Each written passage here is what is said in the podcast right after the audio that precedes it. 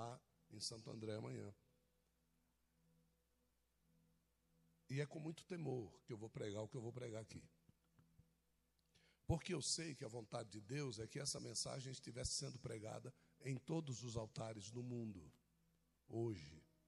Se Ele pudesse fazer isso, se Deus tivesse essa, essa autorização dentro do coração do homem, essa mensagem seria pregada hora após hora neste dia de hoje, que é o último dia possível de se ouvir essa mensagem. Então, para mim e para você, é muito especial esse dia, porque Deus permitiu que neste dia, num dia de domingo, nós ouvíssemos esta mensagem.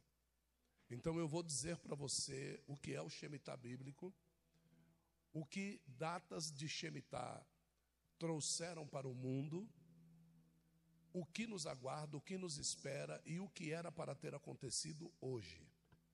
Se não acontecer meia-noite de hoje.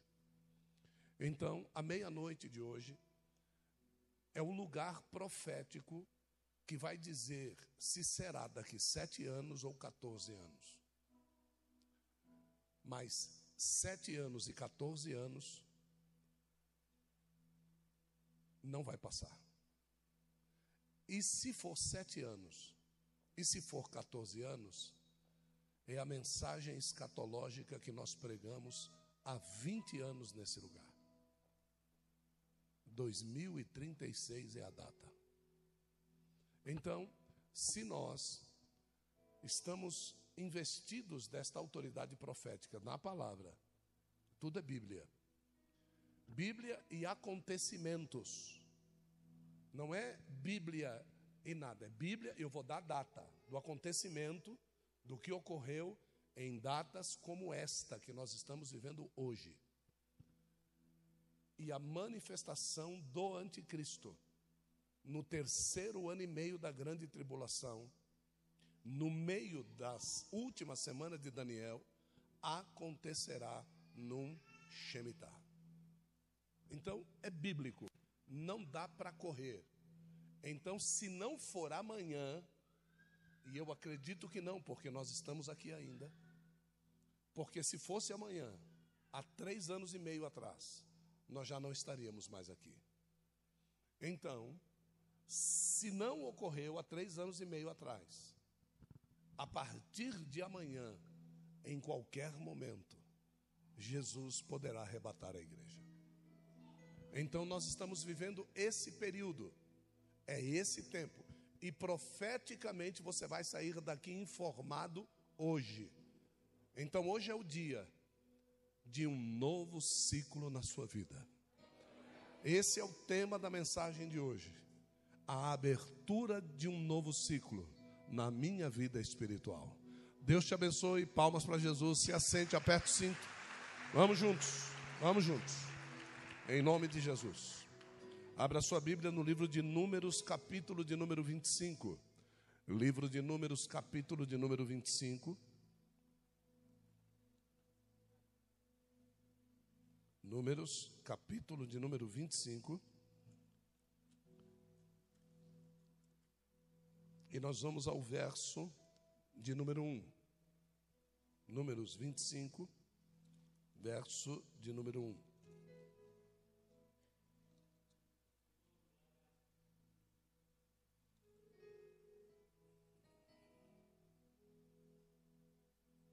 Vocês acharam? Quando Israel estava em Sitim, o povo começou a prostituir-se com as filhas dos moabitas.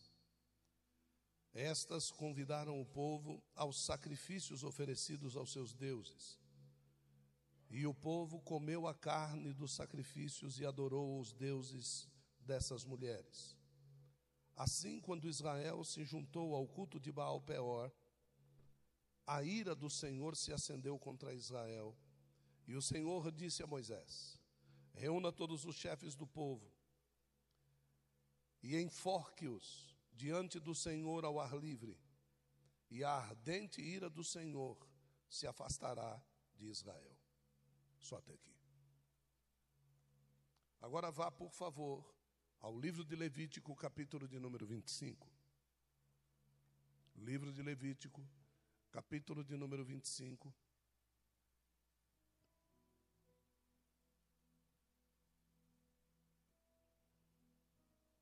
Verso de número 1. Tantos quantos acharam, diga amém. O Senhor disse a Moisés no Monte Sinai: Fale aos filhos de Israel e diga-lhes: Quando entrarem na terra que eu lhes dou, própria terra guardará um sábado dedicado ao Senhor.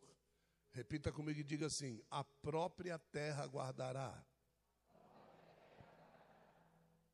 Durante seis anos vocês semearão seus campos, e durante seis anos vocês podarão as suas vinhas e colherão os frutos das suas vinhas. Porém, no sétimo ano, diga comigo, Shemitah.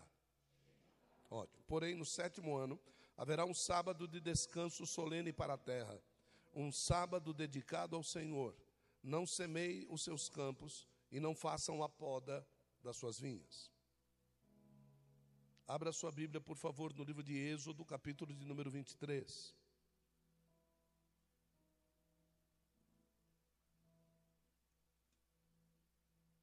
verso de número 29.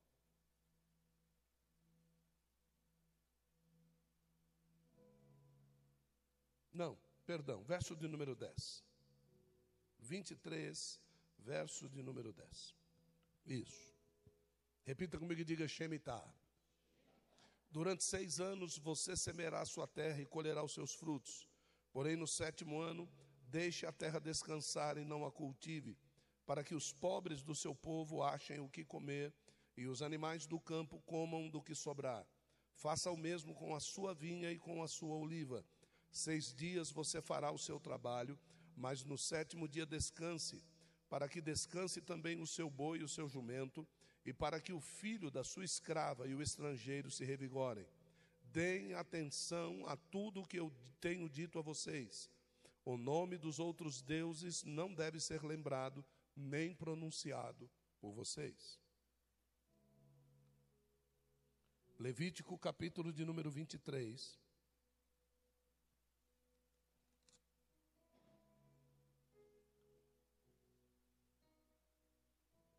Verso de número 3.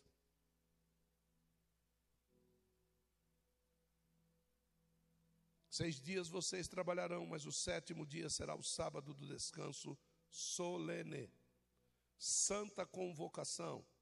Não façam nenhuma obra. É sábado dedicado ao Senhor. Onde quer que vocês, onde quer que vocês morarem, onde quer que vocês estiverem. Então a primeira coisa que você tem que deixar de pensar é que o seu domingo pode ser um Shabat. é que o domingo que você tira para descansar na sua casa, isso é um Shabat. Fica muito claro que quando Deus institui o Shabat, Ele institui uma santa convocação. Ele institui um dia solene, é uma festa do Senhor. Então, todas as vezes que nós resolvermos cumprir alguma coisa para Deus, é para Deus que nós devemos fazer. É como eu disse a algumas pessoas na semana passada: quando eles me questionaram a respeito de jejum, e eu disse assim para eles: se você jejua enquanto você está trabalhando, Deus só vai aceitar de uma forma. Quando você sair do jejum, você ir a um caixa eletrônico, pegar todo o dinheiro que você guardou naquele dia, que você ganhou naquele dia e transferir automaticamente para a conta da igreja. Se você souber a conta particular de Deus ou o Pix dele, pode fazer direto para lá. Porque a Bíblia Sagrada diz: como é que você vai jejuar em prol de alguma causa e vai ganhar dinheiro enquanto você jejua? Ou você decide fazer as coisas para Deus da forma correta, ou você não faça. A terra vai amargar muita dor por causa disso. Deus está depositando sobre mim e sobre você uma responsabilidade que 90% de nós não sabe qual é. Mas não sabe qual é, não porque você não quis saber, não sabe qual é, porque as lideranças pelas quais vocês passaram não ensinaram a vocês o caminho. Hoje, nós só temos sol na terra porque existe uma igreja. Hoje, os campos produzem alguma coisa porque nós temos dizimistas. Pessoas ímpias comem das lavouras porque você e eu somos dizimistas. É o dízimo que abençoa a terra. O dia que a igreja for tirada da terra, o sol perderá sua luz. Quem brilha então não é o sol, quem brilha é a igreja. Então, a nossa culpa por muitas coisas que ocorrem na terra será cobrada de cada um de nós. Você não imagina qual é o processo do arrebatamento. Você não consegue imaginar o que é isso. Maranata, maranata, maranata, mas você não sabe o que você está pedindo. Você não tem convicção teológica do que vai acontecer com você antes da subida. Lógico, já pregaram para mim, vai ser num abrir e fechar de olhos, ao toque da trombeta, nós acordaremos lá já na frente de Jesus, você que pensa. Tem um texto em Tessalonicenses que diz que a seu corpo vai ter que ser transformado. Se Jesus, que era o Filho de Deus, demorou 40 dias para ser transformado, e ele não tinha pecado nenhum. Imagine eu e você que temos um interior corrompido, o que é que vai ter que ser feito para transformar esse teu intestino numa fornalha? E eu vou dizer a você: vai doer na nossa carne. Porque enquanto nós não quisermos matar a nossa carne enquanto pudermos, para subir, essa carne vai ser morta na unha. Então você vai sentir o teu interior transformando.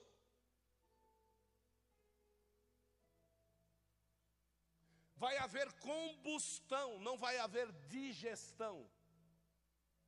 Aquilo que nós comemos será combustionado, não será mais digestionado. Se você pegar um texto lá do livro de Êxodo, você vai ver o seguinte: o dia que Jacó bateu as botas, é lindo demais esse texto. O dia que Jacó bateu as botas, recolheu o pé na cama, olha, recolheu o pé na cama, o filho de Jacó, José, pediu para preparar o corpo do pai. Levaram 40 dias para preparar o corpo, para embalsamar o corpo, porque o corpo precisava voltar para Israel. Precisava sair do Egito e ir para a terra prometida. 40 dias. Só que nesses 40 dias, o corpo foi preparado dentro. Abriram o corpo, retiraram as entranhas, porque as entranhas fadigariam e estragariam todo o corpo. Aí o que, que acontece? Começaram a fazer o embalsamamento no corpo de Jacó. Começaram a fazer o embalsamamento no corpo de quem? Quando terminaram o embalsamamento, era o corpo de José. Não, era o corpo de Israel. Então, começo como Jacó, termino como Israel.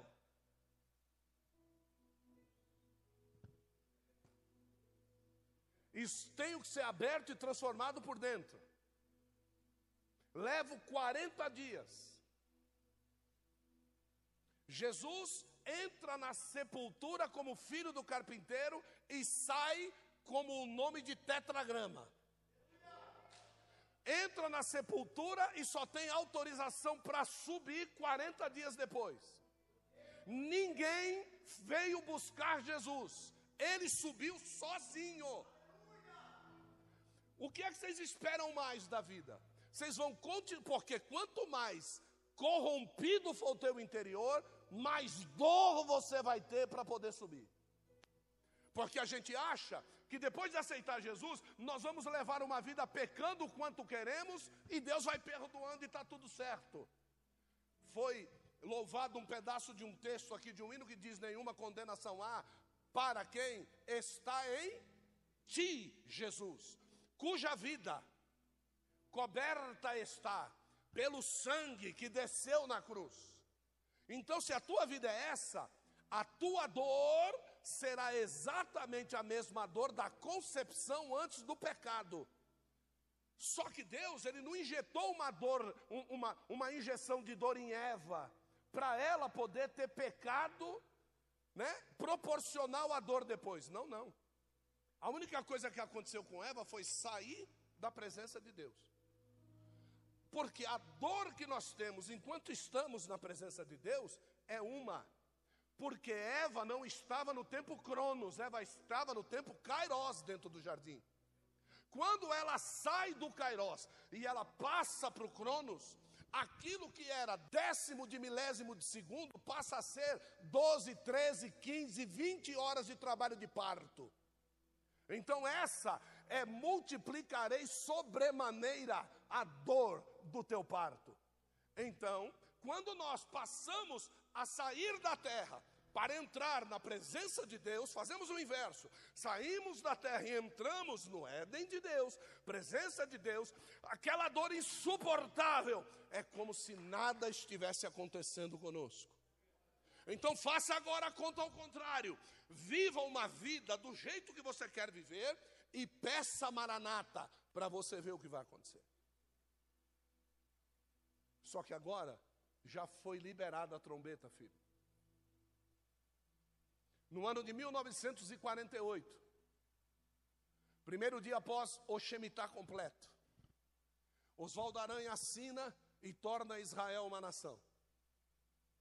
Em 1948, Deus disse para Israel: Não te trato mais como menino, agora o meu negócio com você é como homem grande.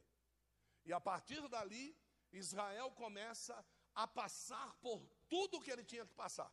Ano após ano, 1967, mais um Shemitah, Israel está sendo tomado por diversas nações.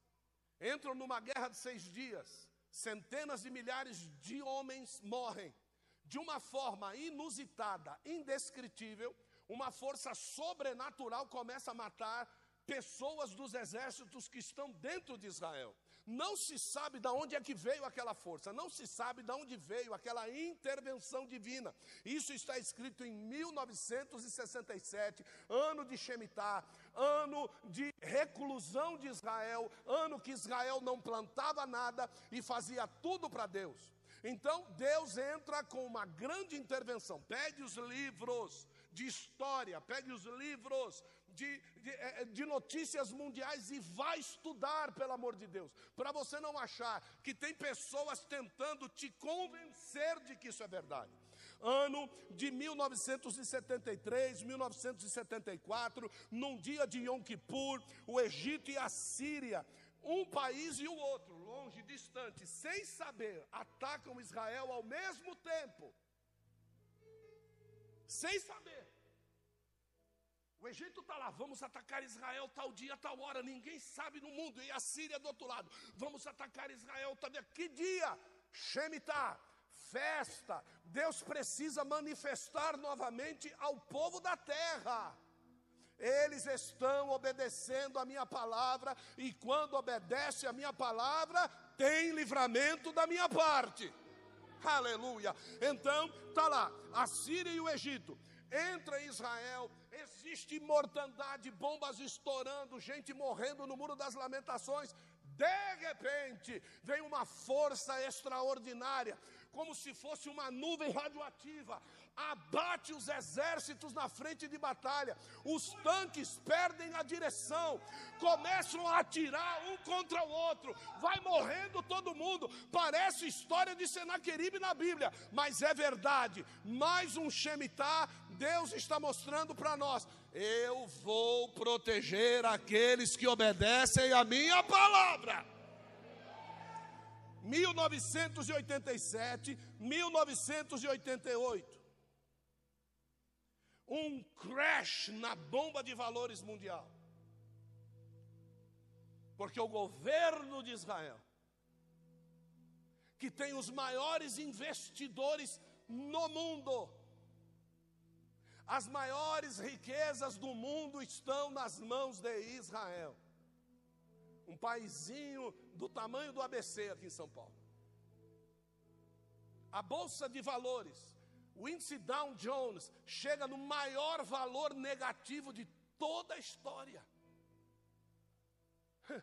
Os países árabes entram em convulsão, não querem vender combustível para nenhum país, eles têm que se capitalizar.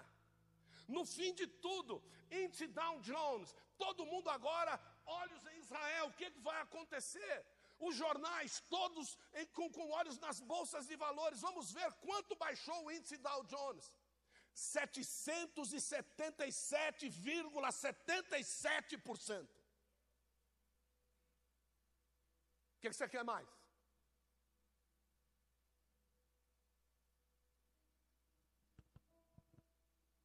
Setecentos e setenta e sete vírgula setenta e sete. Se tivesse mais um dígito, era sete. Porque Deus está dizendo: eu estou no controle. Quantos dos acionistas judeus perderam um dólar? Nenhum. Deus protege ao que obedece a sua palavra. 2001, 2002. Virada do ano judaico, 26 de setembro. A semana começa no início de setembro. As festividades começam no dia 11 de setembro, um investimento de judeus para construir uma torre em Manhattan, que Deus não havia autorizado para ser construído. No dia 11 de setembro, Osama Bin Laden manda derrubar as torres. Shemitah. O Shemitah não vem só para abençoar, o Shemitah também vem para cobrar a desobediência. O Shemitah também vem para revelar que Deus é Deus de justiça, que Ele não tem o culpado por inocente, que Ele tem o seu caminho no meio da tormenta e da tempestade, que Ele virá como sendo aquele que vem não com uma veste salpicada, mas Ele vem com uma veste mergulhada no sangue. Eu fui atrás dessa tradução e cheguei à seguinte conotação: não é salpicada, é mergulhada. Quem é aquele que vem como vestes sujas de tinto vinho, como se estivesse passado no meio de um lagar? Lá no livro do Apocalipse diz: Este é aquele que pisa o lagar da ira, do furor, do vinho, do terrível Deus. Jesus vem não com veste salpicada, mas ele vem para cobrar o sangue indevidamente derramado por todos aqueles que foram pregar o verdadeiro evangelho e foram rejeitados e rechaçados, assim como ele foi. E se eu e você moramos num país que podemos pregar a palavra, que podemos servir a Deus, que podemos cultuar a Deus, que podemos pregar em praça pública, que podemos pregar no Facebook, no Instagram, no Telegram, podemos fazer tudo isso e não fazemos, você acha de que lado nós estaremos na, no dia do juízo?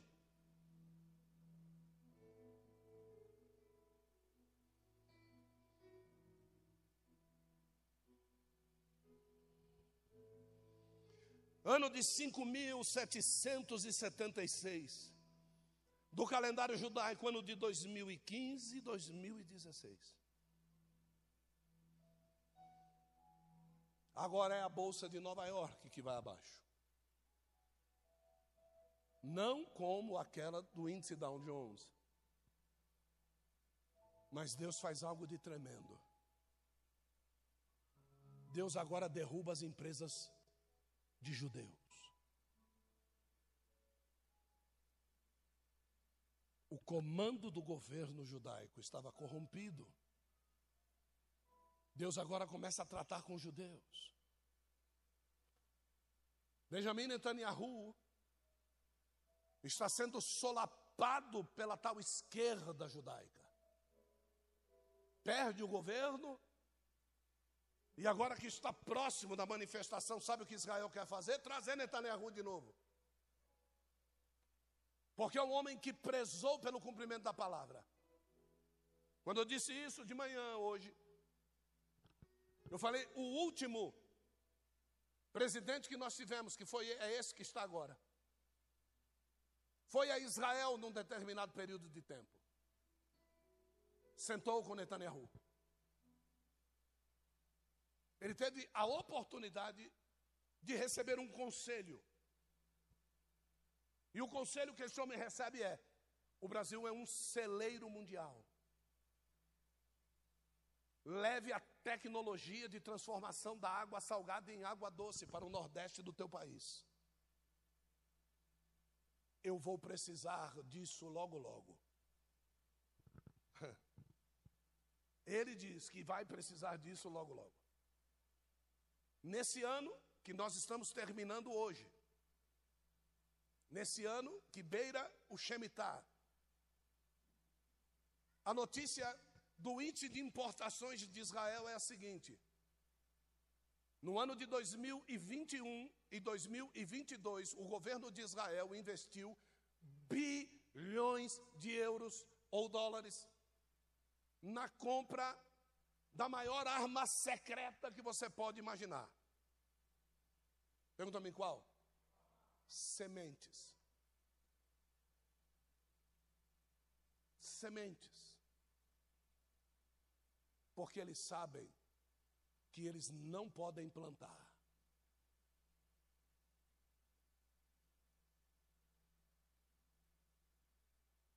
Por que, que não compraram arma? Estão pensando em invadir Israel. Ninguém invade Israel. Eles já têm experiência disso. E eles sabem que só haverá profeticamente uma, uma invasão de Israel na guerra de Gog e Magog. Eles já sabem disso. Eles têm a certeza profética de tudo, nós é que não temos. Você que está investindo a tua vida naquilo que você acha que deve fazer. Eles sabem muito bem, eles estão preparados. Todos os levitas necessários para o funcionamento do templo já estão prontos.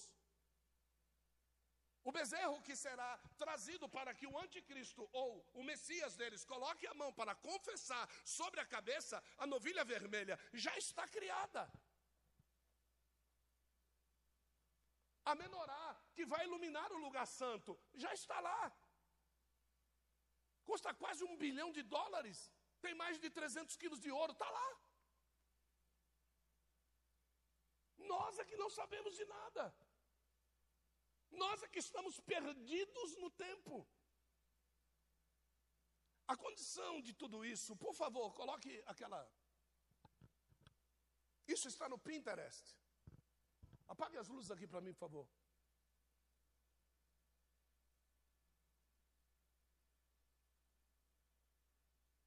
Todos estão esperando que esse templo seja o alvo. Esse templo não vai ser o alvo, ele já foi profanado. Eu li os textos aqui hoje. Já foi profanado, não é aí. E o mundo todo está de olho aí, não é aí. O tempo está acabando. Estive conversando essa semana com o casal e disse para ele: Vocês têm um filho tão bonito. Faça-o crescer até a idade mais difícil dele, faça ele passar por essa idade. Vocês não vão no casar.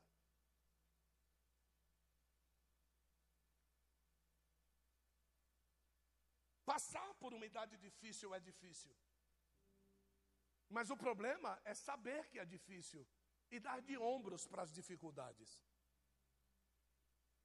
Saber que nós estamos sendo perseguidos de dia e de noite e não darmos ombro para isso. Saber que você tem esse bunker espiritual, que aqui você entra, Deus fala e o diabo não te incomoda. Aqui você entra, ouve a verdade, tem que engolir seco e se quiser ouvir, fica até o fim. E aqui você sai com a verdade completa, que ninguém te atrapalha. E você simplesmente não manter esse lugar, não trabalhar nesse lugar. Se preocupar mais com as coisas do lado de fora do que aqui dentro. É você dar de ombro para Deus e dizer: Olha, eu não estou acreditando em nada disso. Qual é o meu problema? Que o Shemitah dará abertura na septuagésima semana de Daniel. E a abertura da septuagésima semana de Daniel, menos 40 dias, a trombeta toca. A trombeta toca, eu vou começar a sentir dores, como se fossem dores de parto. É por isso que diz que a igreja vai sentir dores de parto. E quem já teve parto aqui? Quem já teve? Mulherada. Espero que nenhum homem levante a mão, pelo amor de Deus. Senão nós vamos expulsar agora. Quem já teve dor forte? Dor forte de parto, irmão? Dor, dor mesmo, dor, vai dor mesmo. Ótimo. E você sempre pensou assim, né? Como eu queria que meu marido tivesse essa dor para ele ver o que é bom. Mas ele vai ter. Viu? E você sabe o que é que vai acontecer nesses 40 dias? Então vereis a diferença do que serve e do que não serve ao Senhor. Você acredita que ouvindo o toque, muitos vão pular fora porque não querem a dor? Só que depois que entra no serviço de parto, não tem mais como voltar atrás. Não dá para engolir a dor. A única coisa e a última frase é: faz força de cocô, mãe. Ah, essa é a última frase. Para você ter ideia, no que é que vai se equiparar a tua dor. Porque você poderia não sentir nada, se você tivesse se santificado antes, se você estivesse preparado antes. É interessante que quando a trombeta tocar, não só humanos vão ouvir, Hã? as sepulturas vão se abrir o Hades vai ser avisado, o seio de Abraão vai ouvir. Então, essa trombeta não é uma trombeta audível, mas é uma trombeta sensitiva. E se a minha sensibilidade espiritual está afetada, o que é que eu vou ouvir? A resposta é nada e você vai ver pessoas com dores, vai pensar que estão endemoniados, mas não, é Deus arrancando a corrupção de dentro, porque na cidade não entra corrupção, na cidade não entra pecado, na cidade não entra oba-oba, na cidade não entra machismo, na cidade entra santificação. Portanto, aquele que se santifica, santifique-se mais ainda ainda, mas aquele que se corrompe, se corrompa mais ainda. Esses dias serão dias de dores, dias terríveis estão nos aguardando. Dias em que nós gostaríamos de estar pregando, mas a voz não vai sair dos lábios dias que nós gritaremos por Deus e parece que Ele não vai nos ouvir. Essa transformação ocorreu com o amigo Lázaro. Essa transformação ocorreu com Jesus dentro da sepultura. Quando o espírito retorna para dentro do corpo com uma atitude de glorificá-lo, a corrupção, aquela que vai nos comer quando nós morrermos, aquelas bactérias que estão totalmente solapadas em seu poder pelo poder da vida. Essas bactérias terão agora toda a liberdade na morte para poder nos comer. É sobre isso que eu estou falando lá. O nome do lugar é o lugar de vida eterna. Não haverá corrupção no interior das pessoas. Veja bem que a guerra de Gog e Magog ela vai ser travada por pessoas que fingiram ser crentes. E estavam na terra, mas para ir para o céu não vai ter fingimento, para ir para o céu não vai ter engodo, para ir para o céu não vai ter blá blá blá e nem mimimi. É por isso que ele está preparando para si uma igreja santa. E ele sabe bem a respeito do que ele está falando. Porque às vezes a gente olha para a pessoa do lado e diz: como é que um cara desse vai subir? Ele vai subir porque o passaporte dele é uma transformação que não lhe pertine. É uma transformação que ele não vai ter nada a ver com ela. Vai nascer dentro dele sem ele autorizar é sem avisar. O negócio vai começar como se fosse uma dor intestinal, como se fosse uma prisão de ventre. Vai começar devagar e vai começar a torcer por dentro. Quem sabe cuspiremos sangue, defecaremos sangue. Quem sabe as coisas vão acontecer, porque uma coisa física tem que ser traspassada por uma coisa espiritual. Não é brincadeira. Jesus comeu com os discípulos, Jesus andou com os discípulos, mas não defecou. Jesus bebia água, mas não urinava. As partes internas que podem solapar o pecado são totalmente estigmatizadas em nós. É por isso que nós não cruzaremos mais em sexo e geraremos filhos. Porque se de sexo pode vir corrupção, será eliminado para poder entrar no céu.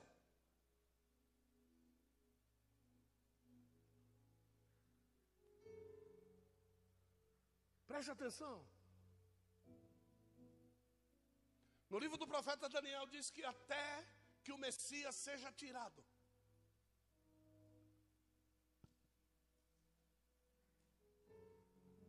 O Messias foi tirado, depois daquilo começa. O Messias foi tirado e não começou, estou eu aqui e você. Por quê? Qual é o motivo? Você sabe como é que se dá um casamento judeu? O casamento judeu se dá geralmente entre famílias amigas.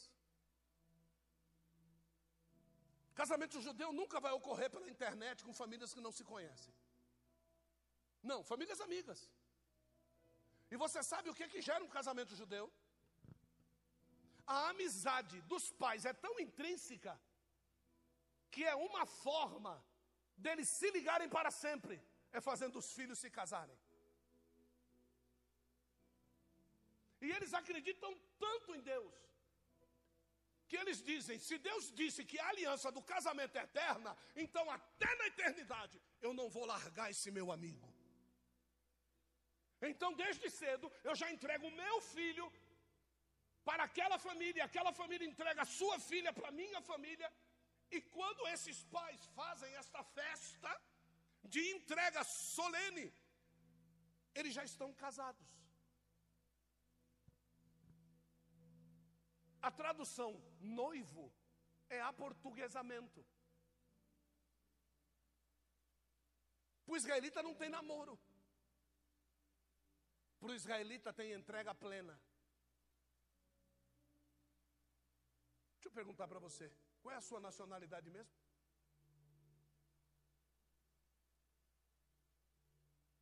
Se você foi enxertado em Cristo, tu és judeu. Tu és judeu. Tu, é, tu não é noiva, não. Tu é esposa.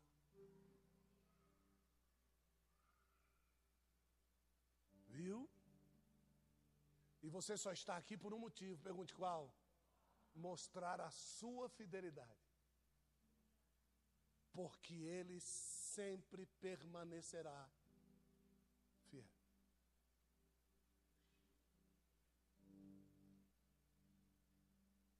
Lembram do texto aqui? Os sacerdotes se envolveram com Baal Peor. Você sabe o que é o Baal Peor?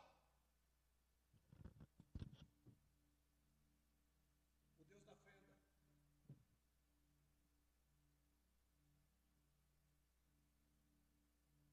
Nossa, que pesado, pois é.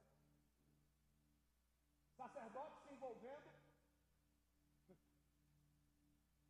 com sacrifícios com prostitutas pontuais que serviam a Baal Peor, fazia com que essas mulheres se tornavam, se tornassem sexualmente tão poderosas que até os homens de Deus, que tinham uma virilidade espiritual tão grande, sucumbiam diante do oferecimento que se fazia nas cercanias daquelas rochas. Um dia Deus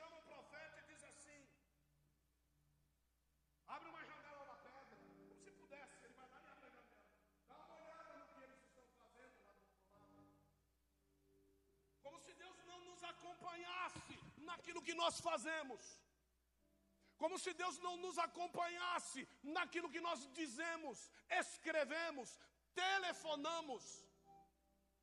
Como se nós fôssemos pessoas invisíveis diante de Deus. Como se você me desse desculpas. E essas desculpas fossem como se fossem pedir desculpas para o próprio Deus. Você não me ofendeu. Cá para nós, eu não posso fazer nada por você. A única coisa que eu posso fazer por mim é não deixar o teu pecado e a tua forma errônea de servir a Deus atrapalhar-me na minha condição de servitude. Então eu aprendi que soltar a bola de ferro que está presa no seu pé vai me facilitar a continuar caminhando com Cristo. Então a única coisa que eu aprendi nesses 23 anos ao lado da minha mulher foi isso. Você pode fazer o que você quiser, mas não me atrapalhe de servir a Cristo. Se me atrapalhar de servir a Cristo, o bicho vai pegar para o teu lado, filho. Assim como nós já botamos uma meia dúzia para fora, não queira ser o sétimo, nem a sétima, nem o oitavo, nem a oitava. Não, não faça isso não.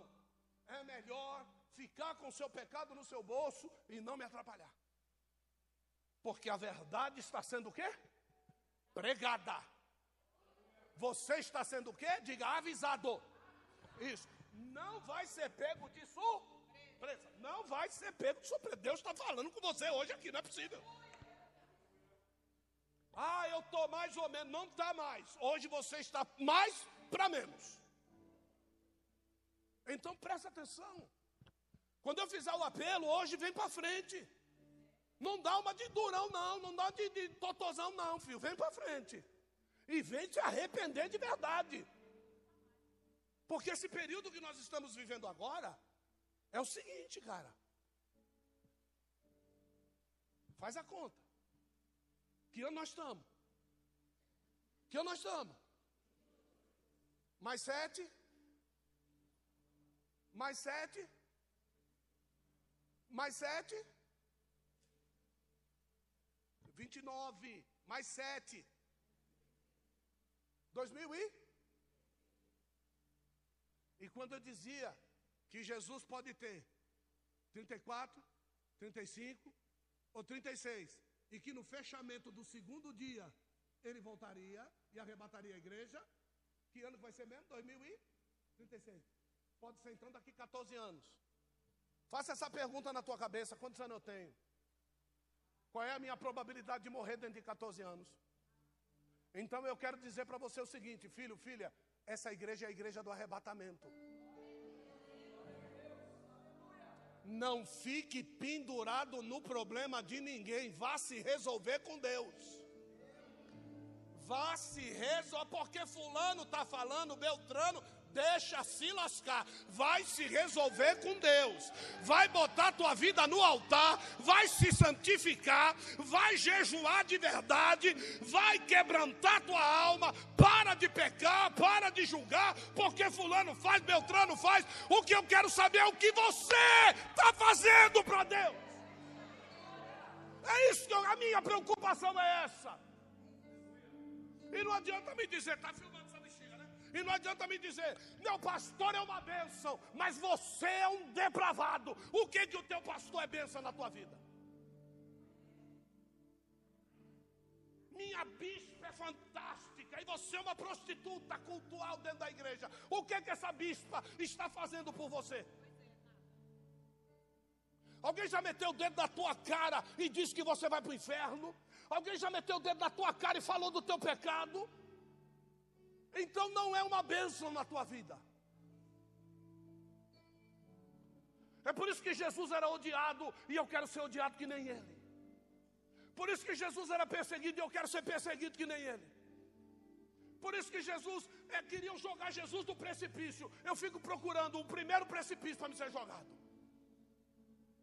Porque eu tenho certeza de que se eu for pego fazendo o que ele fazia e a trombeta tocar, menos dor de transformação eu terei. Eu tenho essa certeza. Você pode duvidar do que eu estou falando, não tem problema. Mas se isso te incomodar, eu te convido, pode mudar de igreja. Eu não fui levantado apóstolo porque paguei para alguém me ungir. Eu não paguei passagem de avião para Deus tocar num apóstolo dos Estados Unidos para vir me consagrar aqui. Eu não paguei passagem de avião para alguém vir do Rio de Janeiro confirmar o nosso ministério profético e apostólico aqui. Eu não pedi para Deus para ser.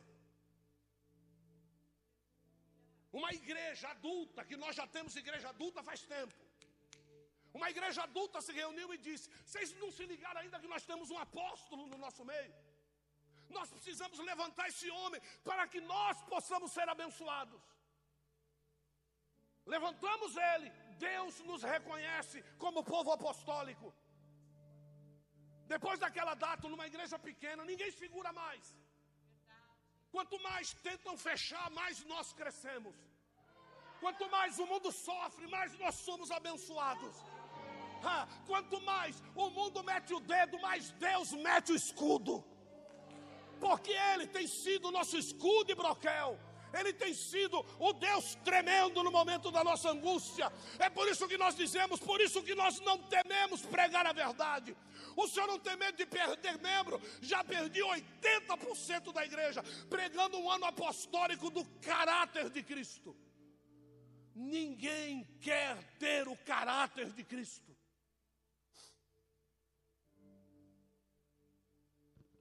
No ano do levantamento, eu peço para você ser vigilante, você não quer. No ano do levantamento, eu peço para você fazer a medida da sua cabeça até os pés, para saber como é que Deus vai esticar o prumo da retidão, você não quer. Eu peço para você decidir-se, você não quer. Eu peço para você ser alguém na vida de alguém, que sai da cá, você não quer.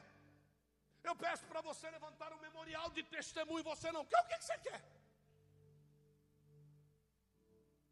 O que você quer?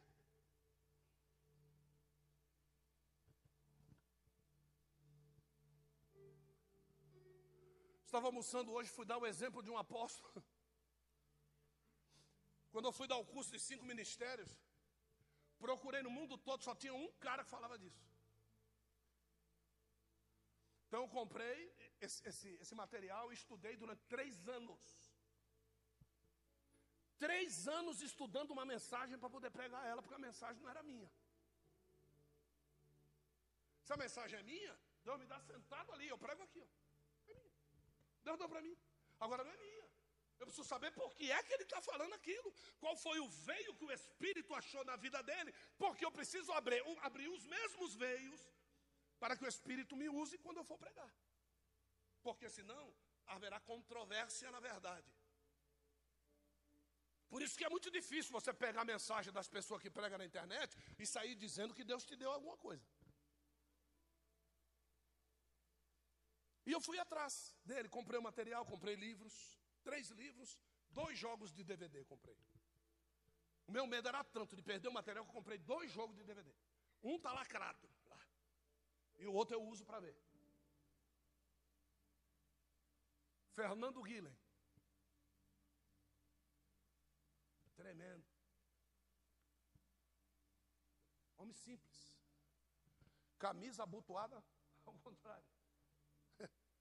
É, pregando num púlpito sem expressão, meia dúzia de pessoas. Mas que mensagem esse rapaz pregou? Castelhano. Que mensagem? Aí chegou a era apostólica. Olha, chegou a era apostólica. Quando a era apostólica chegou, só Fernando Guilherme falava disso. O que, que aconteceu com o cara?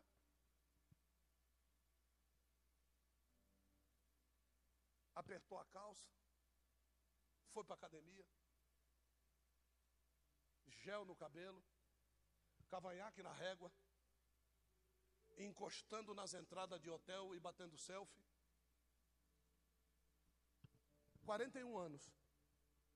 Fui procurar para mostrar a foto do cara. Morreu. Morreu. Cara forte. Academia, velho.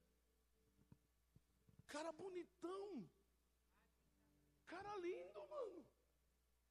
Cara bem tipo Dom Diego de la Vega, velho. Zorro, na, na, sabe? Pá. Morreu. Espirrou. Terceira vez, a quarta internou. Entubou, morreu.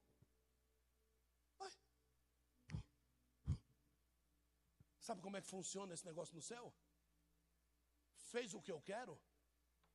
eu uso, não fez o que eu quero, eu tiro.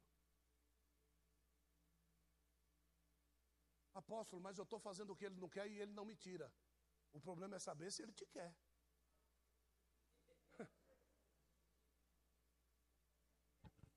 Ninguém pode vir a mim se pelo Pai não lhe for concedido. Porque a gente fica nessa de vou fazer, vou fazer, mas ele me ama? Vou fazer, vou fazer, mas ele me ama. Vou me afastar, depois eu volto porque ele me ama. A parábola do filho pródigo diz, e ele não pode voltar atrás, que ele está de braços abertos lá, no, lá no, no topo da estrada me esperando tapa. Ele dá uma tapa bem dada. Viu? Mas para lhe dar aquela tapa bem dada, de mão cheia. Viu? Então presta atenção. Você pode ver. Senhor, nós pregamos a tua palavra, evangelizamos no teu nome. Eu não Ganhar alma pra caramba pro Senhor. Porque tem um monte de pregador que chega uma hora da vida, quer conhecer a balada. Ele diz, eu entrei em deprê. E vai para a balada. Na balada ele não tem depressão. Então ele vai para a balada, para de pregar. Só que ele não imagina que cada pregação dele estava escrita no livro dele. E em cada pregação dele, tantas almas iam se converter. Deus não deixou de ganhar as almas, mas ele deixou de cumprir o. Não tem quem ganhe, não cumprindo o propósito. Desculpa. A tua família te atrapalhe? Sai do meio da tua casa, do meio da tua parentela, e vai para o lugar que eu vou te mostrar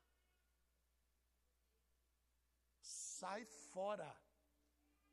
O propósito de Deus é maior. E ele ainda continua dizendo: e se alguém amar mais, o pai do que a mim, a mãe do que a mim, o irmão do que a mim, não é digno.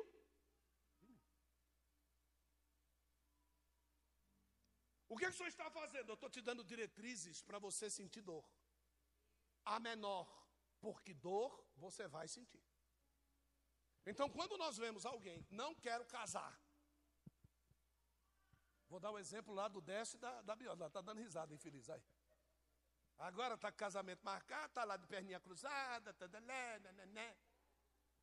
Quando ele estava todo tribulado, encapetado até o tutano, ele sentava ali com as mãos no meio da perna, ficava batendo as pernas no chão assim, cara feio olhando para minha cara, agora está todo bonecão lá. Por quê? Porque resolveu a vida. Só que para ele resolver a vida, muitas vezes, eu tenho certeza, se eu tiver mentindo, você é mentira.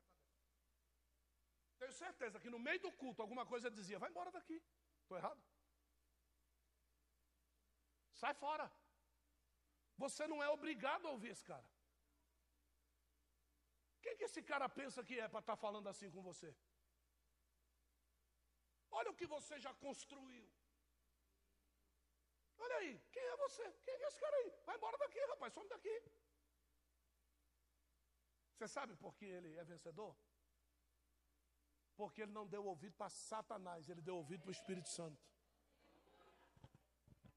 E se eu for perguntar aqui, eu não vou perguntar para não constranger, mas se eu for perguntar aqui, quantos de vocês ouvem essa voz? Vai ter um monte de gente que vai levantar a mão.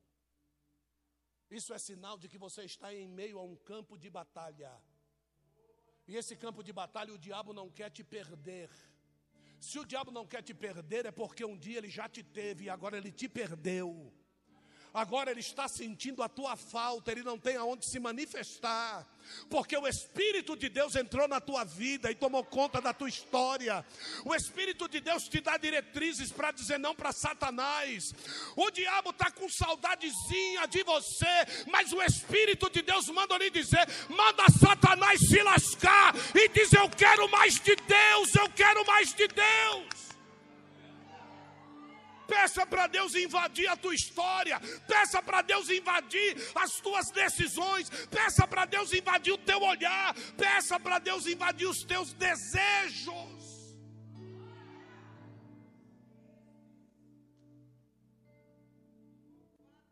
Mas e a minha causa? Não tem causa de vitória se não vier da parte de Deus. Não adianta ser vitorioso nas vitórias que o diabo tem lhe dado.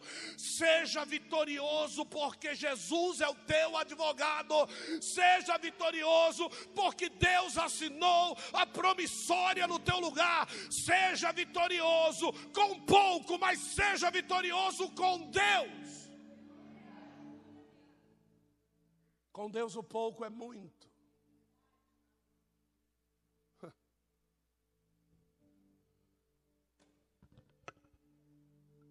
Eu parei o carro atrás de um outro carro esses dias. Eu disse assim: o carro que a minha esposa sonha, olha.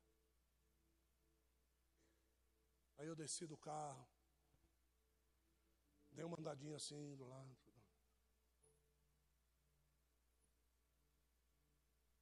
Aí eu não falei nada. E entrei no lugar onde eu tinha que entrar. Quando chegou na saída,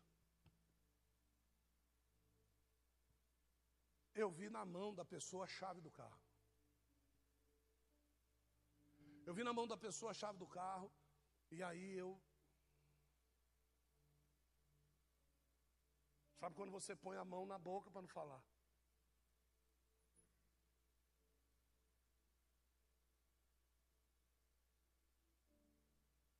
Porque às vezes a gente quer falar, por que ele? E não é. É ou não é? Você já não falou isso aí? E já não se arrependeu?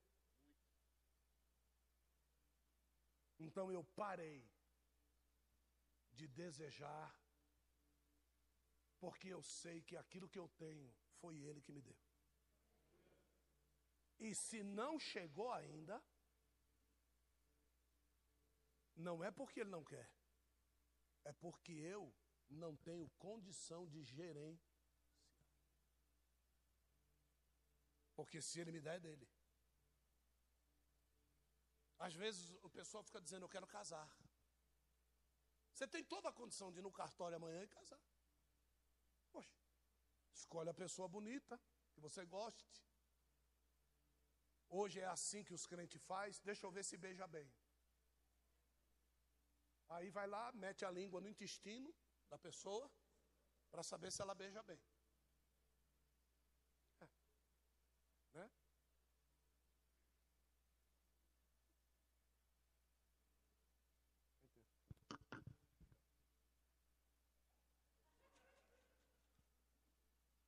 Para ver se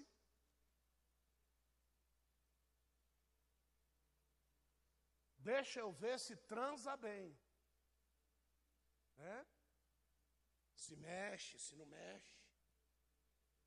Porque afinal de contas, é para a vida toda.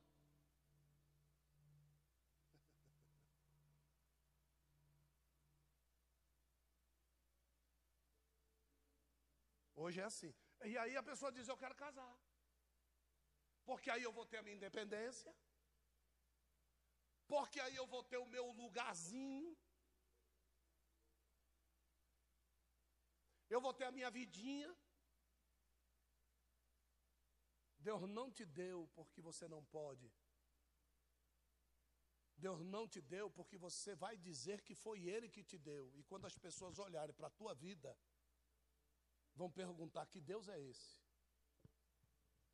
Deus não nos dá porque nós não temos condição de gerenciar.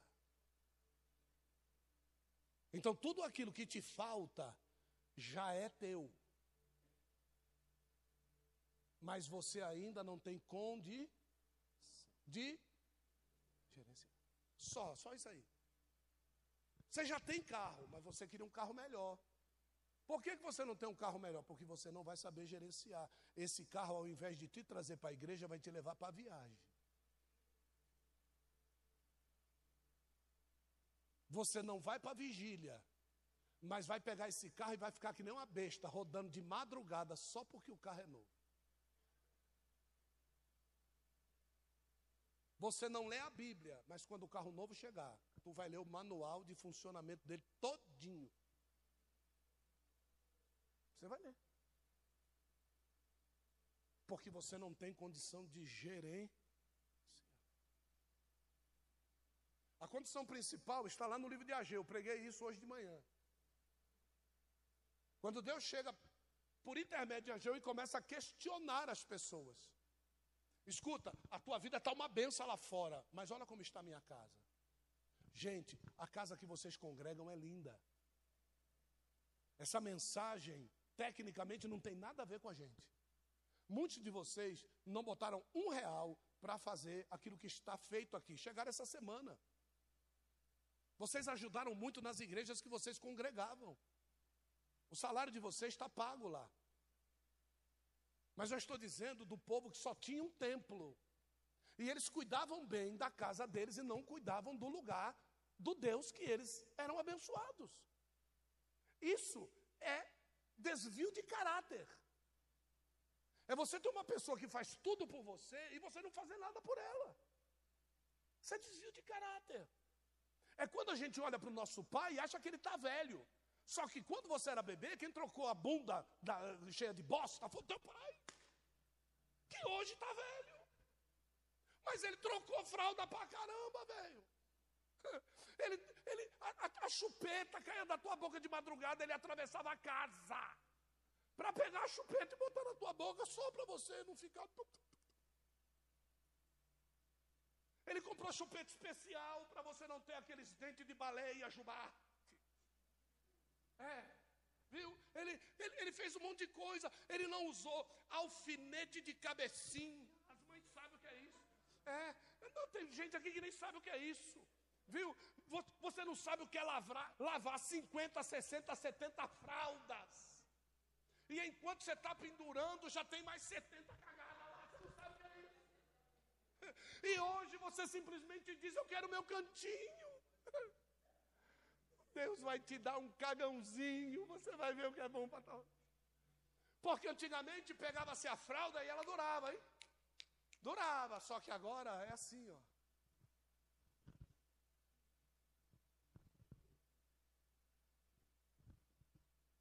Fácil nada. Cada uma daquela é uma nota de real que vai para o lixo. Cagada.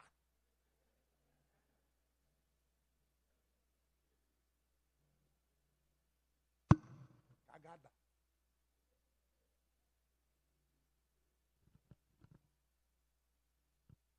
Então é mais fácil, não é mais fácil não. Por quê? Porque Deus hoje queria somente que você olhasse para você e pensasse como você chegou até aí.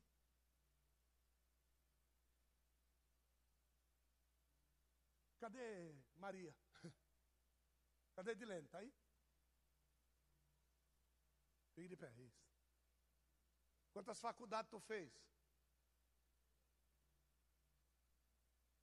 E a tua filha hoje é o quê?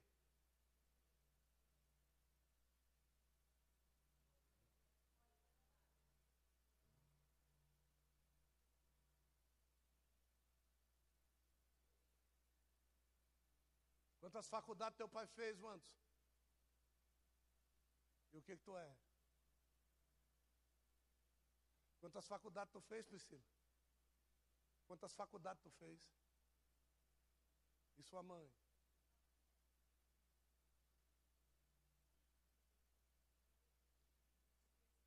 A gente esquece fácil. Às vezes os nossos pais são problemáticos.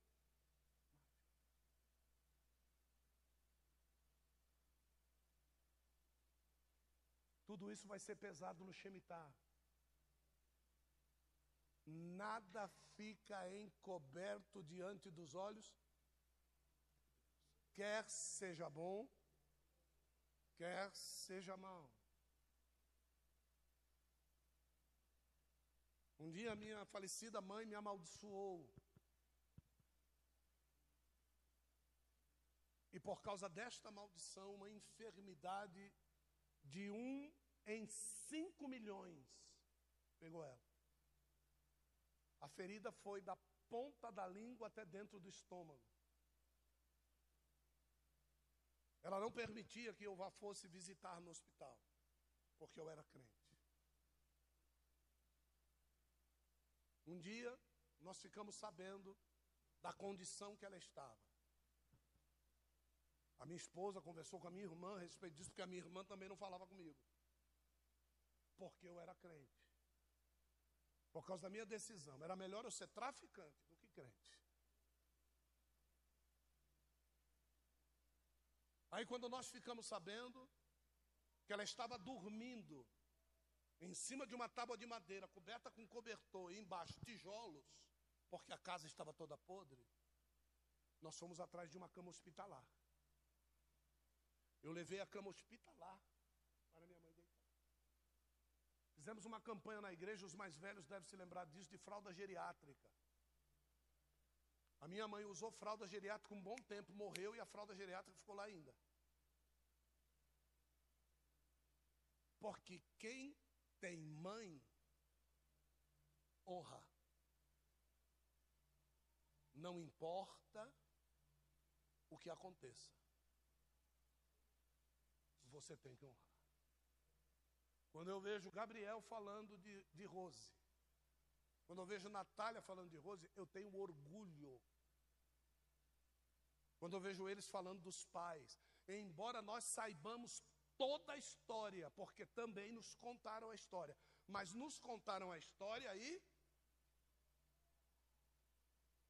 depois daquele dia, eu nunca vi Gabriel desrespeitando os pais.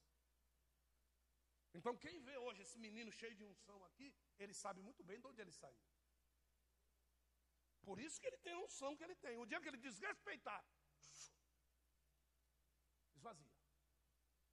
Por isso que tem muita gente vazia em cima dos altares hoje, porque não respeita pai e mãe.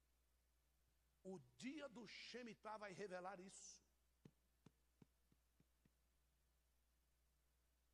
Como nós vamos conceber um Deus que é pai e permitir quem desrespeite pais? Mas o meu filho não, quer, não queira saber. Cuide de seu filho. Cuide de sua filha. Honre o seu filho e sua filha. Deixe eles falar as besteiras que eles quiserem. Faça o melhor para eles. Não importa. O que, se eles vão te levar para a polícia, não importa. Se eles vão mandar os caras virem te prender como louco, não importa, faça o melhor para eles. Deus nunca vai te abandonar. Agora, se eu e você não entendermos isso que está sendo dito aqui, a respeito da volta de Jesus Cristo, o Senhor disse assim: olha, mesmo que vocês fizeram todas essas besteiras que vocês fizeram, o livro de Ageu, capítulo número 2, eu, o Senhor, estarei convosco a partir de hoje. Agora você sabe que dia era esse? Dia do Shemitah. Você sabe o que é que Deus espera de você? Que você mude quando? Hoje.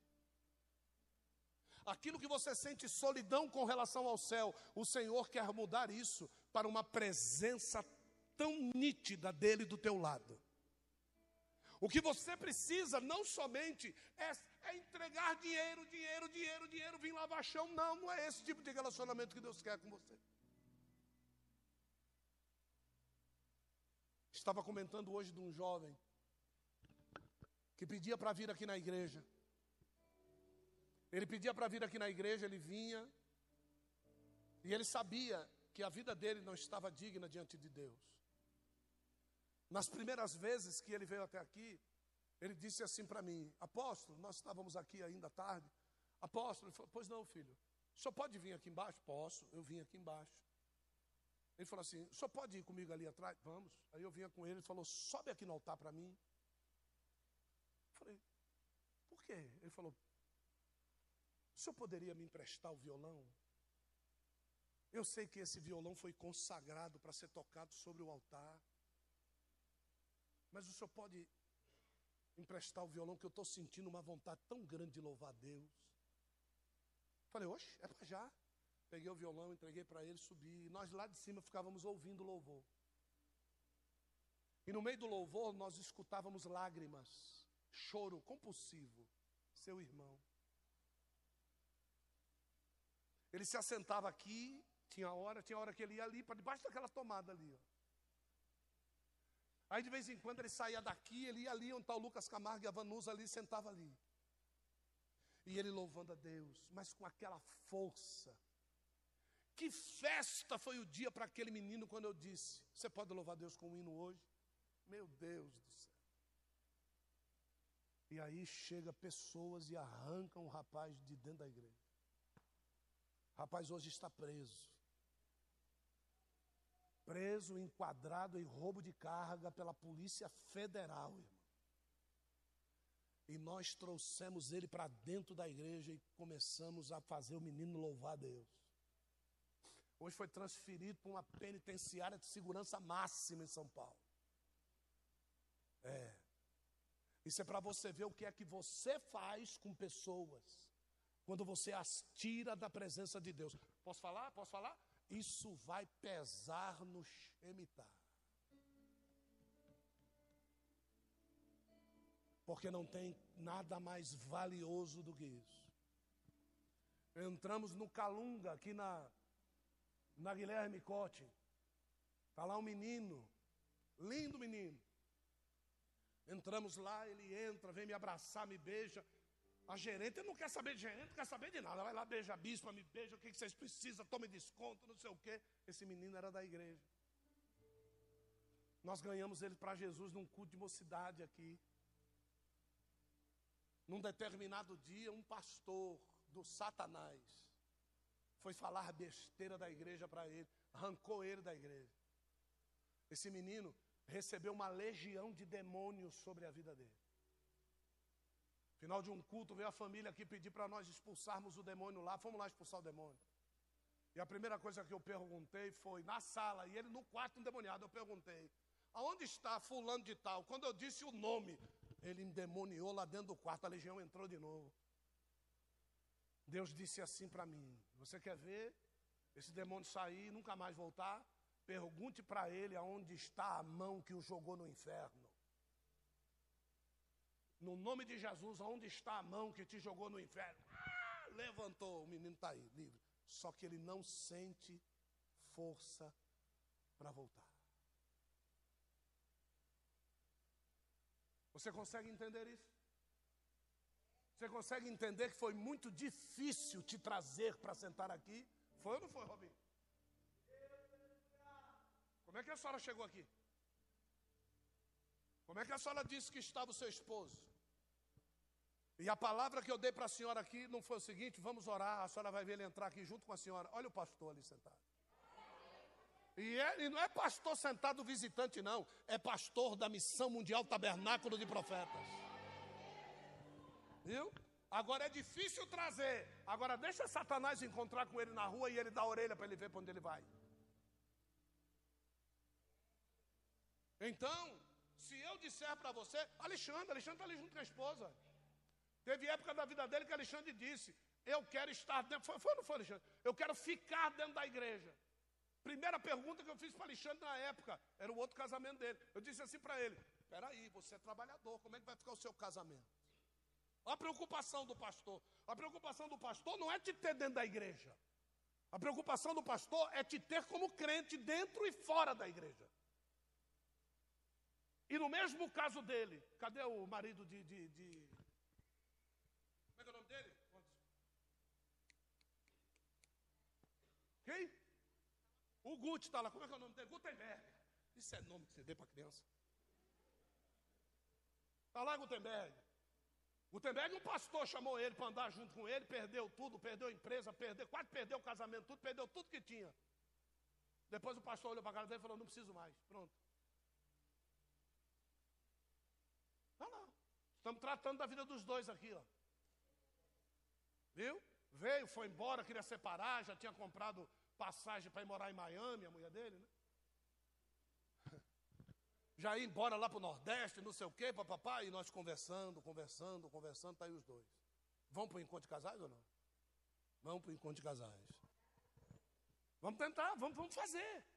Agora, é, é, difícil, aí chega alguém, fala besteira na orelha do cara, joga o cara para fora da igreja. Alguém está passando na rua, vê você fazendo uma besteira, pronto, já não vou mais para a igreja. Você precisa trazer pessoas. E não botar pessoas para fora. O tempo agora é de cuidar quem está dentro. Eu não preciso disso aqui lotado, eu, mas eu preciso que todos os que estão aqui subam. É isso que eu preciso. Eu, eu não estou preocupado em lotar isso aqui, não, de jeito nenhum. Lotação de igreja nunca foi sinal de presença de Deus. Viu? Mas a presença de crentes perfeitos em Cristo atrairá pessoas para dentro da igreja. Você não precisa nem pregar, as pessoas vão olhar para a tua vida. É assim, Sirlei, ou não? É assim, Deise, ou não? Como é que a sua família está vindo para dentro da igreja? Como é que esse casal vem para dentro da igreja? Sendo atraídos. Atraídos por quem? pastora Glaucia chegou para o rapaz e disse assim para ele: Foi lá numa festa, não foi? Foi lá na festa, disse assim: Estou congregando numa igreja ali na Vila Maria, tabernáculo de profeta. A Glaucinha, que está pregando fora hoje, não está aqui porque desviou, não, viu, Linguarudo? Ela está pregando fora, está junto com o maridinho dela. Aí, Glaucia falou, o jeito que Glaucia falou. O que, que a esposa disse? Vamos, vamos, vamos, Vamos, vamos, vamos. Sabe por quê? Grupo de dança. Entrou numa igreja, desde pequenininha, ele também. Começou a ver as transformações dentro da igreja. A igreja começou a virar um negócio. Afastou um para um lado, era para o outro. Não queriam saber mais de Jesus. Mas quando encontraram a doce palavra a respeito do lugar que alguém amava, disseram: tem coisa diferente nesse lugar. Vamos lá ver? Está aqui. Olha lá, estou vendo esse casal aqui, ó. Né? Esse negão continua feio, né, irmão? Eu não sei o que, que essa mulher viu nesse cara, mas graças a Deus, rapaz. Né? Eles estão aqui, ó. E você está você tá buchuda de novo. Sangue de Jesus tem poder. Você não dá um tempo, né, rapaz? Vou lhe falar.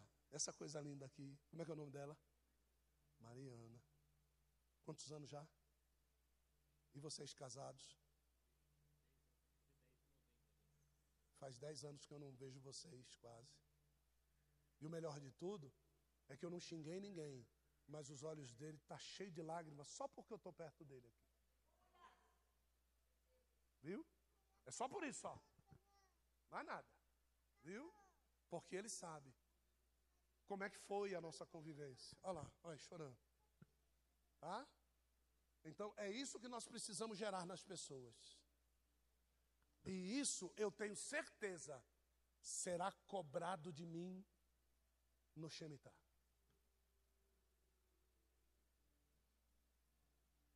Está chorando um pouquinho? Por que você está chorando? Não falei nada com você?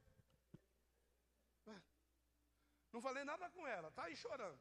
Cara toda inchada, já tem o nariz com aquele tamanho. Ainda vai chorar, fica.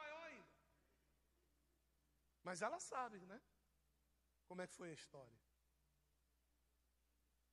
Em qualquer lugar, nunca sentaria na primeira cadeira. Sentaria, não. Ou eu estou errado? Deus faz. E hoje está sentada aí na primeira cadeira, honrada. Casada com Tom Sushi, ai. Ô oh, Jesus. Né? Casada com Tom, homem de Deus. Por que o senhor diz que ele é homem de Deus? Só por um motivo só. Não por nada do que ele faz, mas porque ele se preocupa com os filhos. Só por isso. Isso aí para mim é a maior virtude de caráter que um homem pode ter, preocupação com o filho.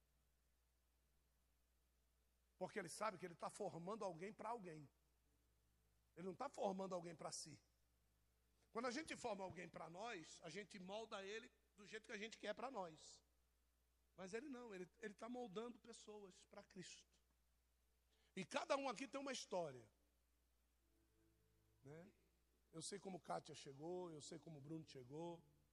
Como Lucas Camargo chegou desiludido do Evangelho, cheio de problemas pessoais, e que foi sendo liberto. Volto no Alexandre, quando ele resolveu ficar o tempo aqui, construiu para Deus dez hinos fantásticos.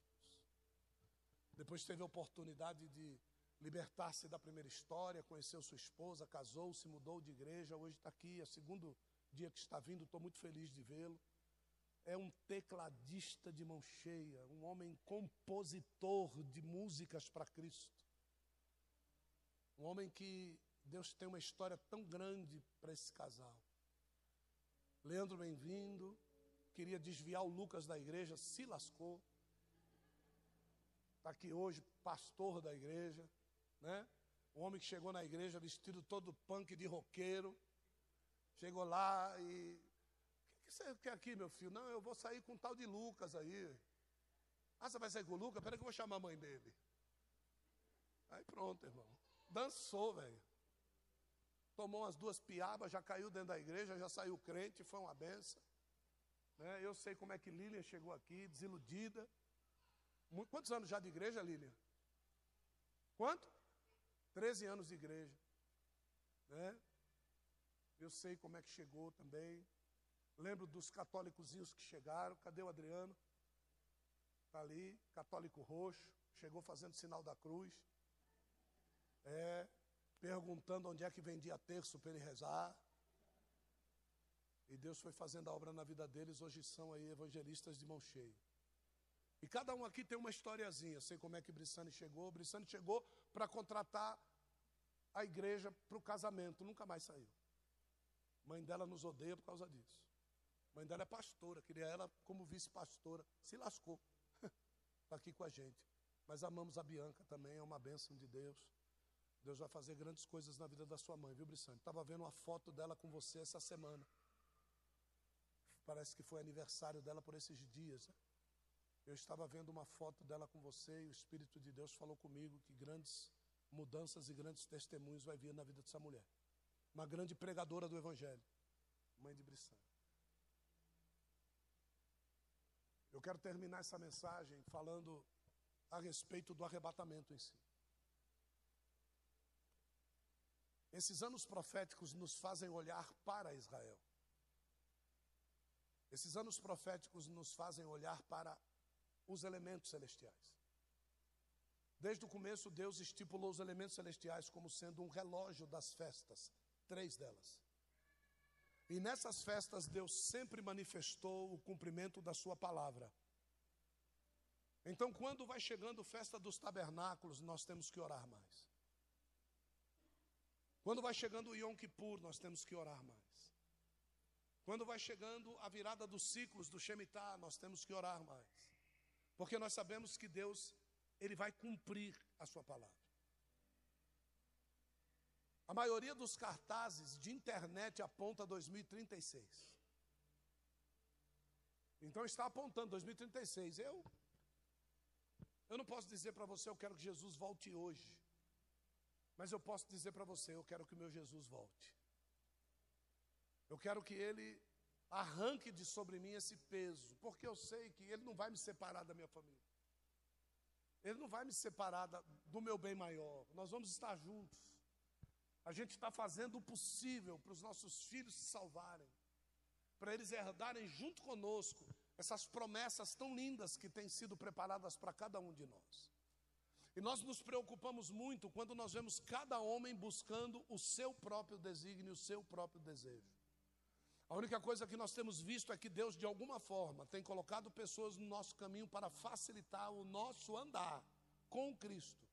Não facilitar os nossos desejos carnais, aquilo, não, não, é para facilitar tudo aquilo que é relacionado à igreja. Deus usa alguém para facilitar. Deus coloca pessoas para abrir as portas. Deus faz a gente conhecer pessoas, para que a gente possa chegar em pessoas, para que a gente possa ouvir pessoas, e a fim de que nós venhamos a cada vez mais agradecer a Deus por tudo aquilo que Ele tem feito por cada um de nós. Então, nessa noite, essa mensagem só me remete a esse momento, a essa trombeta, a esse, a esse sonido, que eu sei que quando chegar e eu perceber eu vou estar preparado para a dor. Eu, a minha esposa sabe, eu sou um homem muito resistente à dor. Esses dias eu tenho passado para terminar o meu tratamento dentário. E às vezes a pessoa diz assim: o senhor não está sentindo? Eu falo: não, não estou sentindo. Não, mas o senhor está sentindo, está dizendo que não está sentindo. Eu fico, faz logo o serviço, para de perguntar. Porque as pessoas ficam, porque cada. O cara está gritando antes de entrar no consultório, o senhor não sente dor? Olha, eu já tive muita dor na minha vida.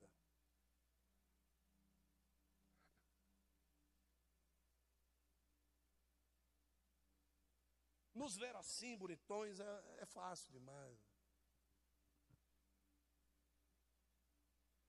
Mas você está no chão do lugar do passageiro de um massaveiro,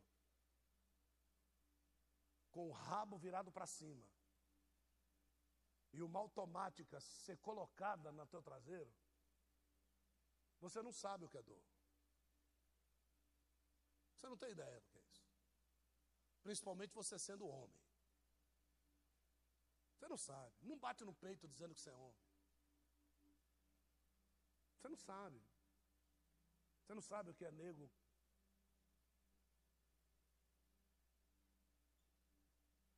E só para você ser fiel à bandidagem. E você acha que eu não vou ser fiel a Cristo? Você acha, querido, que eu não vou falar a verdade que eu tenho que falar?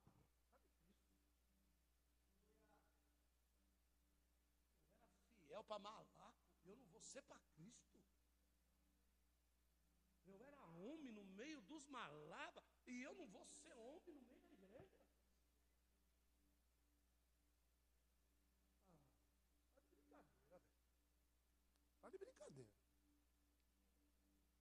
Essa mensagem não está virando desabafo, não. Se Jesus estivesse aqui no nosso tempo, ele ia falar igualzinho. Era assim que Jesus ia pregar, eu tenho certeza. Jesus ia chegar no meio dos grandes e ia fazer eles descer do pedestal para poder ouvir na qualidade de servo. E é assim que eu estou tratando com vocês, servos. Se tem representante de Senhor nessa casa, sou eu. E Ele vai cobrar de mim o serviço. Então, se você está chegando novo e está afim de trabalhar, me procura. Porque tem gente aqui que acha que é dono do pé de pano, mas não é não. Aqui dono é só ele. Nós aqui trabalhamos duro para manter isso aqui aberto. Nós pagamos duro, porque nos vendemos uma vez por causa de dízimo. Avisaram que o anel azul ia chegar e a gente não prestou atenção. E acabei tendo que pedir rolo de papel higiênico na casa do fulano. Porque nós achávamos que era homem que pagava dízimo. Eu achei que era homem que pagava dízimo. Não é. você que paga o aluguel dessa igreja. O seu dinheiro vira semente. Se eu chegar com o saco de semente lá no doutor Alessandro, no doutor Alessandro ele não vai receber. E um homem contar nota de dois real e dizer foi difícil esse mês, hein? Que triste é isso para nós. Que triste é ouvir que está difícil, porque as ofertas só são dois reais. E nós ficamos juntando notinha por notinha, passando no ferro, colocando tudo em ordem, bonitinho. Quando chega o dinheiro, as moças do caixa dizem assim: Nossa, parece dinheiro de banco. Porque nós tememos ao Deus que nós servimos. Porque quem está indo pagar lá é Ele, não sou eu. Ninguém pode zombar dele lá. Fale de mim, não fale dele. Quando nós olhamos Sâmia se esforçando para entender a palavra, porque não tem audição, e tem que ficar lendo, às vezes vocês ficam pensando que eu estou olhando para alguém, não, eu estou tentando fazer com que ela entenda. Por isso que eu falo delineado, eu abro a boca, eu contestuo por causa de uma vida. Eu saio daqui com a cara toda doendo, porque ela tem que entender. Por isso que eu não falo virado. E, e quando eu falo, eu volto para cá e repito. As pessoas dizem que está sendo repetido. Não, ela precisa entender. Eu estou focado nela. E eu vejo uma moça dessa, semi-surda, se esforçando para vir no culto, chega tarde, o marido sai do trabalho, vem junto com ela, traz a mãe, senta junto, traz a sogra, senta junto, um monte de coisa, e você não quer vir no culto.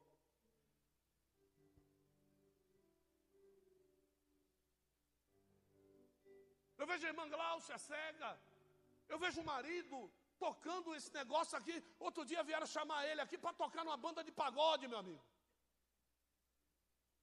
Rapaz, o ceguinho toca pra caramba, velho. Oferecendo um dinheiro bom para o homem que fica sentado representando imóvel lá o dia todo sem ter nada o que fazer. E ele dizer, sabe o quê? Não. Então eu sei que tem pessoas de valor aqui. E eu não vou te desfiliar, eu sou teu pai. Agora, por favor, essa oportunidade Deus está nos dando hoje. Hoje, meia-noite, vira o ciclo na tua vida. Que oração, que oração? 8h51. 8, 9, 10, 11, 12, 4 horas e 9 minutos. Vai virar o ciclo, a chave vai virar. Você consegue imaginar que hoje, meia-noite, a tua vida pode mudar? Hã? Você consegue imaginar que hoje, meia-noite, os ouvidos podem fazer assim, ó. Que Gláucia fecha o olho e abre enxergando. Você consegue imaginar isso aí? Xebicalapacalapaua. Eu toriabacel é que me deve a varaçaua. Porque vai vir um grande avivamento e o avivamento vai vir na virada da chave. O avivamento não vai vir na pregação, o avivamento vai vir na transformação. Shebicalaparacel é me abe assume que me dá o assar. Uh, uh, uh, céu é minha guia.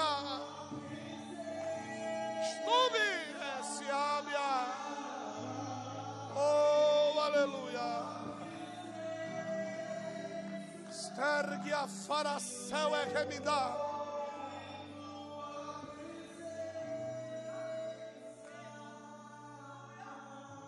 É a virada da chave.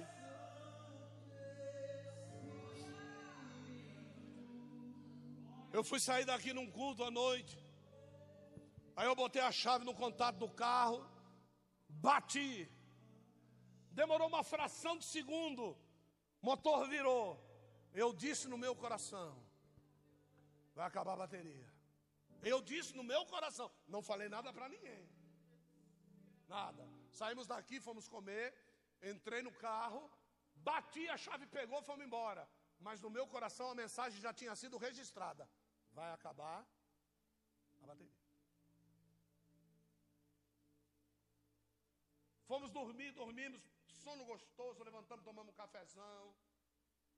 Chegamos na hora de vir para cá, para São Paulo, na nossa hora certa. Cadê a bateria? Assim será o arrebatamento. A mensagem vai ser gravada. Vai ser assim, ó. Vou te buscar. É só isso só. Aí você vai olhar para um lado, vai olhar para o outro. Poxa, estou ficando louco. Tá não, já foi gravado. Foi gravado. Agora, como é que ele vai te buscar? Pode ser pela morte. Ou pode ser pela trombeta e a transformação. Vou te buscar. Ele não vai te deixar órfão. A Bíblia diz que tinha lá o rapazinho que anunciou: Eis aí o noivo. É, é, é essa voz. Vou te buscar.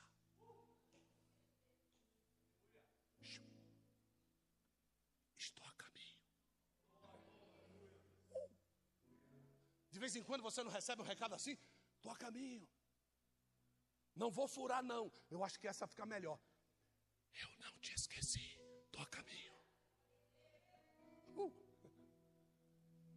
sobre isso. Agora eu preciso estar sensível. Com o carro ia tudo bem, mas. Pegou? Vamos, vamos, vamos, vamos embora. Pai, pau, e o bicho pegando, faz os testes sem falar nada para ninguém. Sem falar nada para ninguém. Pá, dirigibilidade, freio, tudo funcionando, pá. No outro dia,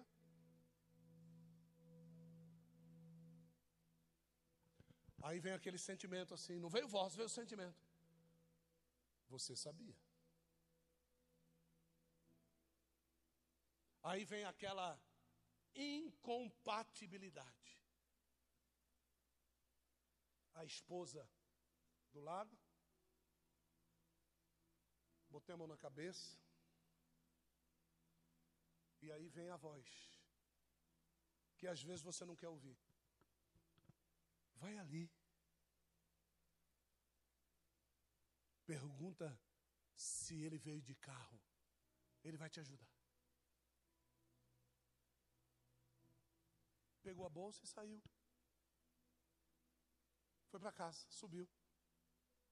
E eu saí dali. Fui lá no rapaz. E ele disse: Pois não, seu Gilson. Sabe se o Francisco veio de carro hoje? Ele falou: Esse aqui é o carro dele. Pergunta para ele se ele pode me ajudar ali no meu veículo, por favor. A minha bateria riou. Aí ele falou assim: Mas do Corolla? E para dizer para ele, eu já sabia.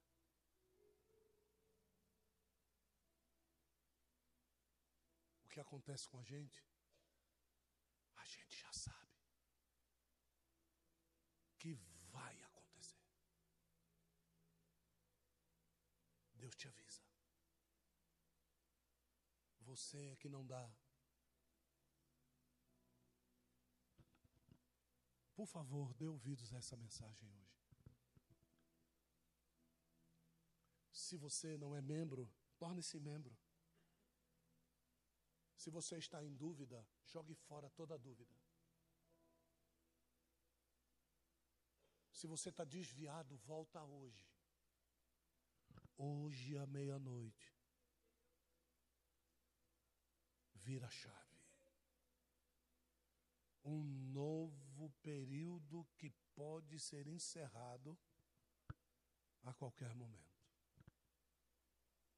Inclusive, meia-noite. O ano certo é este mas ele pode ter um pouco mais de misericórdia da terra. Por isso que ele abriu o overlap da profecia. o gap da profecia, ele abriu. O range dos anos, ele abriu.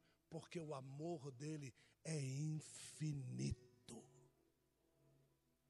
Mas quando ele perceber que a igreja está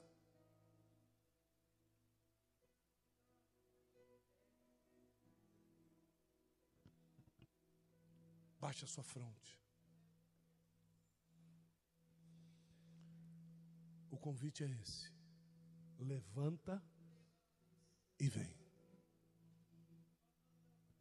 É esse o convite, mais nada.